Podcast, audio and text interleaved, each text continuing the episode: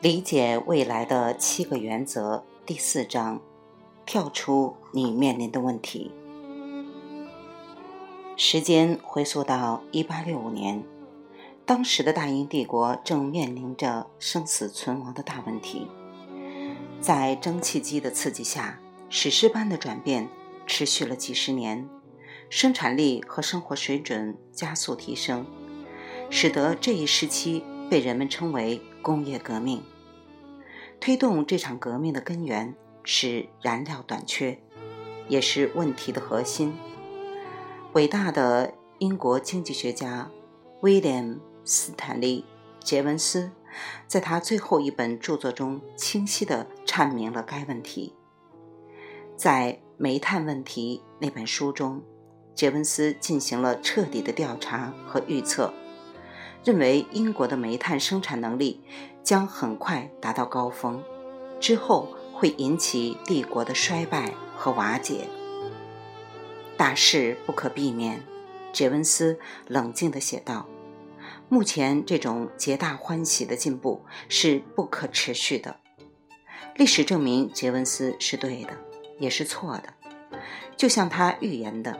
英国煤炭产量在接下来的十年内达到了顶峰，但这并无大碍，因为那时工业革命已经学会了如何使用新的燃料，而这曾经被杰文斯反驳为不切实际。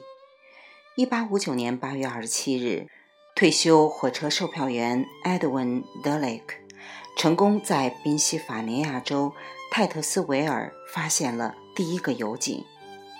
在煤炭问题发表的六年前，引领工业革命到达前所未有高度的石油时代就已经开始了。这一高度是杰文斯和他同时代的人无法想象的。有趣的是，杰文斯的预测并不是猫王谬误的案例之一。这位经济学家并没有将硬趋势同软趋势混淆。英国的煤炭将耗尽。确实是硬趋势，他对于煤炭产能高峰的预测也相当精准。那么他错在哪儿了呢？杰文斯只看到了煤炭的可用性和成本。然而，即使煤炭供应十分便宜，并且取之不尽、用之不竭，煤炭的这种燃料本身的性质，迟早也会使得工业的发展戛然而止。你能想象一台？燃煤蒸汽机在高速公路上行驶吗？或是想象从纽约驾驶蒸汽飞机飞往洛杉矶？这不是解读趋势的方式出了错误，而是解读了错误的趋势。煤炭缺乏不是真正的问题，首要问题是该不该使用煤炭。煤炭问题不是我们需要解决的问题。而是需要完全跳过的问题。眼前的问题未必是真问题。我经常和客户进行下面这种练习：闭上眼睛，问自己，目前在我的工作中面临的最大问题是什么？紧闭眼睛，直到你想出答案。不约而同的，他们都在几秒钟后就睁开了眼睛。我们最大的问题都在心头，时刻准备跳出来宣告他们的存在。你也可以试一下这种练习。为了从练习中获得最大的收益，你需要记下答案。现在牢牢记住你认为的最大问题。接下来我们要做的就是跳脱这个问题。典型的做法是抓住问题，解决问题。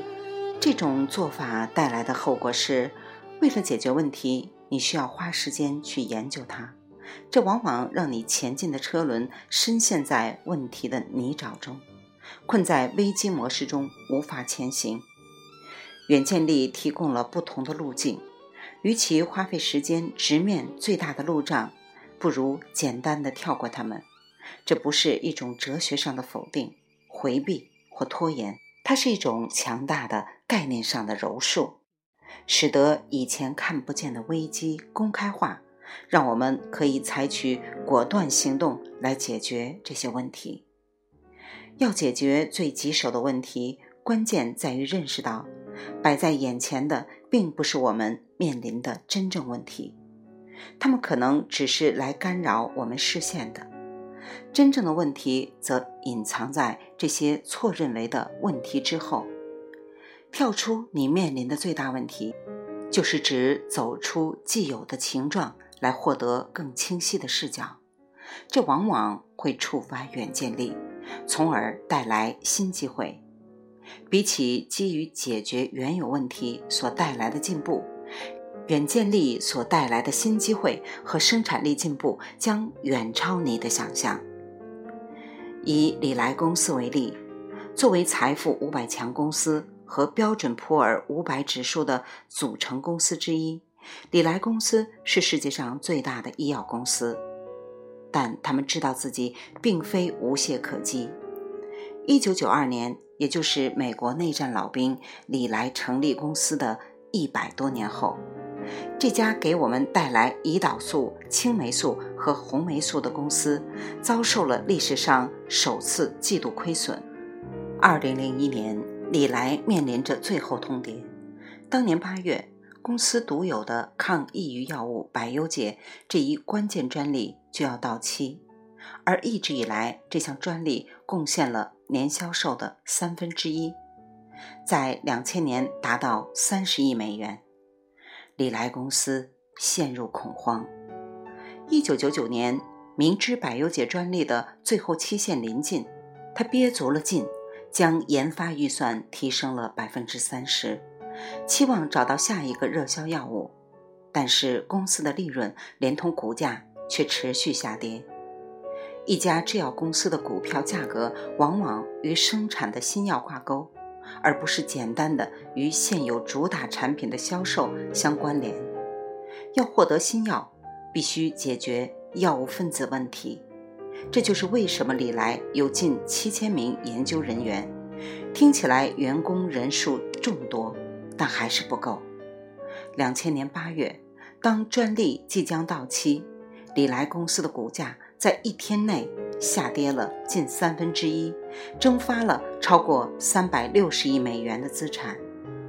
在二零零一年八月的最后期限迫近之际，他们还有一些分子谜团亟待解决，而解决这些问题意味着要再雇佣至少近千名博士员工。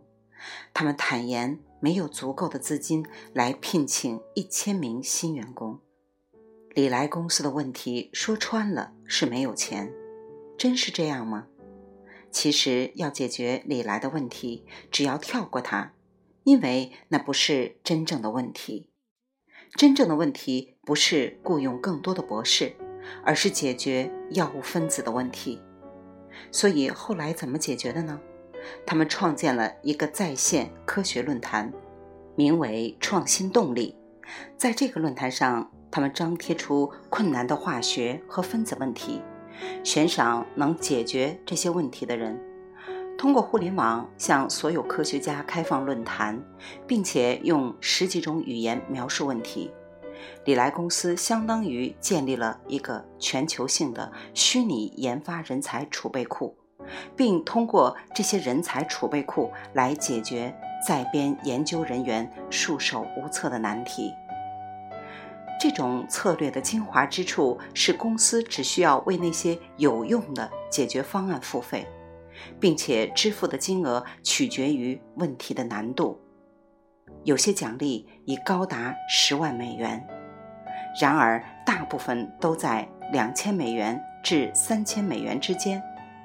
到目前为止，从北京到莫斯科的工程师和科学家都在为李来公司解决分子问题，却不是公司的雇员。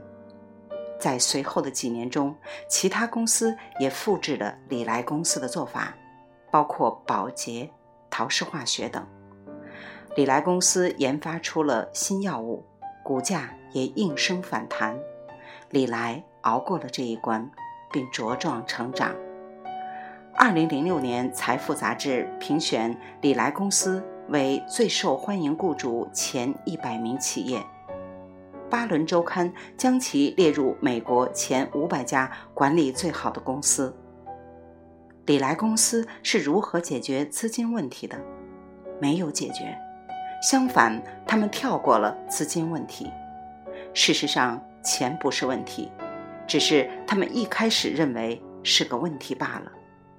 那么，你所面临的最大问题是什么？就像李来公司一样，如果把问题拎出来，从不同的角度看，你可能会发现这不是真正的问题。不要试图去解决它，跳过它也许更好。因此，我建议阅读本章的剩余部分时，在脑海里思考你此前定义的最大问题。可能在本章结尾，你会触发自己的远见力。未完待续，来自清音儿语子清分享。欢迎订阅收听。